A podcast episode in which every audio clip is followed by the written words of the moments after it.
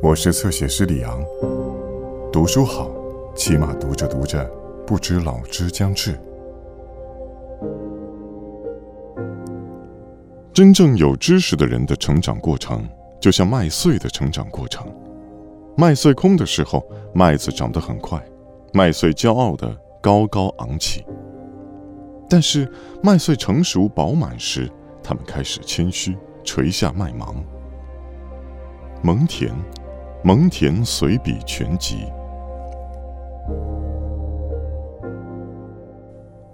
意大利喜剧中总是有一位乡村教师给人逗乐，他的外号在我们中间也很少有敬意。我小时候看了，经常会感到气恼，因为既然我已交给他们管教。我至少也得珍惜他们的声誉吧。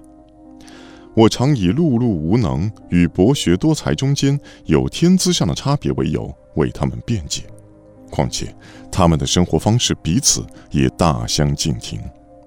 但是为什么最高雅的贵族对他们最瞧不起？这下子我就糊涂了。比如我们杰出的杜贝莱。我最恨迂腐的学问。这种看法由来已久，因为普鲁塔克说，希腊人和学生在罗马人嘴里是骂人话和贬义词。后来随着年岁增长，我发现这话说的很有道理。最有学问的人不是最聪明的人，一个博古通今、见多识广的人，思想不见得敏捷活跃，而不通文墨的粗人不用多学。就像世上满腹经纶之事那么通情达理，这又是怎么一回事？我还是不明白。我们公主中的公主提到某人时对我说过这样的话：把其他那么多人博大精深的思想放在头脑里，自己的思想为了让出地方就挤压得很小了。我想说的是，植物吸水太多会烂死。灯灌油太多会灭掉，同样，书读的太多也会抑制思维活动。思想中塞了一大堆五花八门的东西，就没办法清理，这副担子压得他萎靡消沉。但是也有相反情况，因为心灵愈充实愈敞开。回头看古史中的例子。管理公共事务的能人，掌控国家大事的文武高官，也同时都是博学之士。至于远离人间杂物的哲学家，他们有时也确实遭到同时代的任意嘲笑，他们的看法与举止也被传为笑柄。你愿意他们来评判一场官司的权益和一个人的行动吗？他们的确也非常合适。他们还会追问有没有生命，有没有运动。人是不是不同于一头牛？什么是诉求和被诉求？法律和正义是哪一门子的动物？他们是在谈论官员，还是对着官员在谈论？都表现出一种大不敬的自由行为。他们听到有人赞美他们的亲王或国王呢？对他们来说，他是个牧羊人，像牧羊人那么闲着，只是给自己的牲畜挤奶、剪羊毛。但是比牧羊人还粗手粗脚。你认为还有谁比拥有千万亩土地的人更伟大？他们关于把全世界都看作自己的财产，才不屑于顾。你吹嘘自己家族已是七代豪门吗？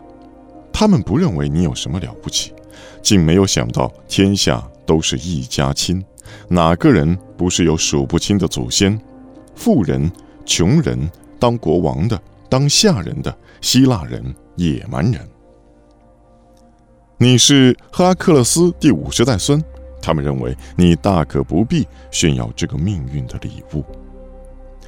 因而普通人看不起他们，连最平凡的俗事也不懂，还盛气凌人，自视甚高。柏拉图描绘的哲学家形象，跟当地人心目中的形象相距甚远。大家羡慕他们高居于时代之上，脱离公众活动，过着一种特殊不可模仿的生活，遵循某些居傲、不同凡俗的原则。而当代哲学原则受歧视、仿佛居于社会的下层，仿佛不能担当公务，仿佛让行为恶劣、巧言令色的人见鬼去吧。我要说的是，这样的哲学家，他们知识渊博，行动更加令人赞赏。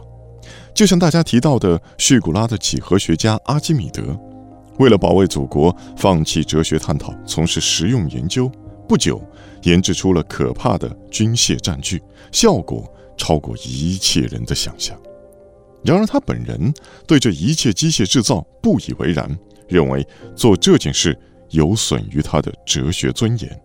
这些发明只是学徒的活计与儿童的玩具。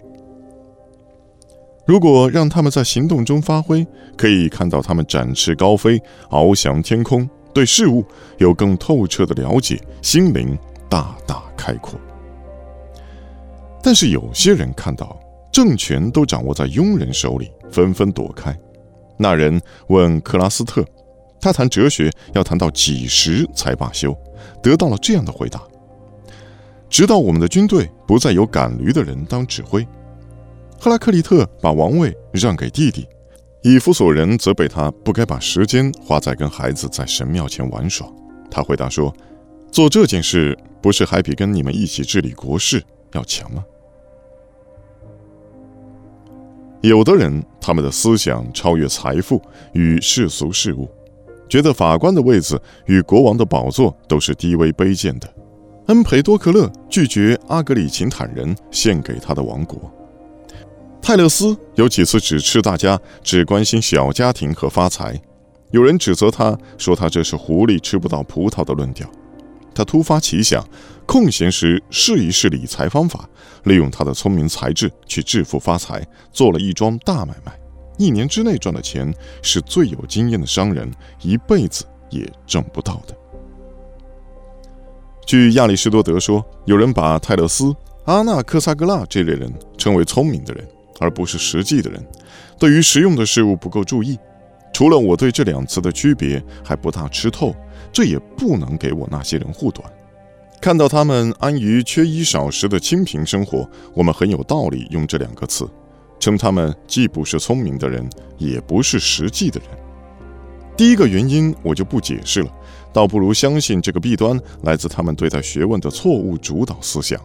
按照我们接受教育的方式，学生与教师虽然知识会学到更多，但是人不会变得更能干，这是不足为奇的。当今的父辈花费心血与金钱，其实只是在让我们的头脑灌满知识。至于判断力与品德，则很少关注。有人经过你时，不妨对大家喊：“嗨，那是个有学问的人。”再有一人经过时，“嗨，那是个好人。”不大会有人转过身朝第一人看一眼，表示敬意。必须有第三人喊：“嗨，那是个博学的人。”我们就会乐意打断：“他懂希腊语还是拉丁语？他写诗歌还是散文？”但是他是否变得更优秀或更明白事理，这问题才是主要的，却是最没人提及的。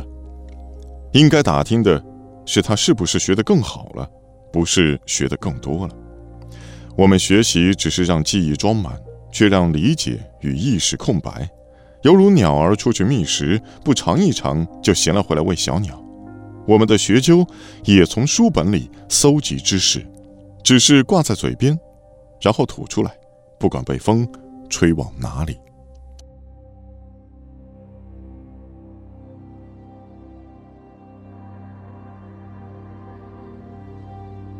更多精彩内容，请在新浪微博、微信公众号关注“侧写师李昂”。